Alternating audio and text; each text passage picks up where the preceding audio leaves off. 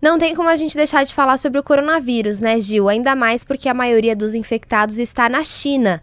E a China, como sabemos, é um país extremamente tecnológico e, por enquanto, o único país que tem, em sua maioria ali, a utilização do 5G. Você e o Orson Lacerda, nosso colunista de tecnologia, comentaram na época do lançamento do 5G que ele seria um grande salto, né? Que essa comunicação de robôs, de inteligência artificial, de carros autônomos, de tudo ia ser muito mais rápida e muito melhor com a chegada do 5G.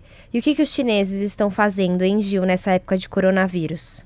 Particularmente Wuhan, que é o epicentro do coronavírus, está testando uma série de iniciativas que estão dando certos. Por exemplo, você tem um tipo de robô, ele fica na porta de vários locais onde tem os trabalhos, hospitais, e você antes de entrar, você tem que conversar com esse robô. Nós vamos colocar os vídeos e ele tira a sua temperatura, ele faz um escaneamento sobre o seu corpo, é, enfim, ele vê se você tem algum indício que você está com o coronavírus. E ele vai autorizar ou não a sua entrada naquela repartição pública, naquele escritório é, da iniciativa privada, enfim, locais públicos. Então, então já chegaram esses robôs que são para fazer a vigilância e tentar é, combater um pouquinho essa pandemia. Além disso, estão sendo testados carros autônomos. Um é um micro-ônibus que ele pega os profissionais de saúde que estão em, em alto risco de ter o vírus do, do coronavírus, porque eles estão ali combatendo, ajudando as pessoas, e eles são levados nesses micro-ônibus totalmente autônomos. E o outro é um ônibus bem pequenininho que ele leva o alimento para as pessoas que tiveram que ficar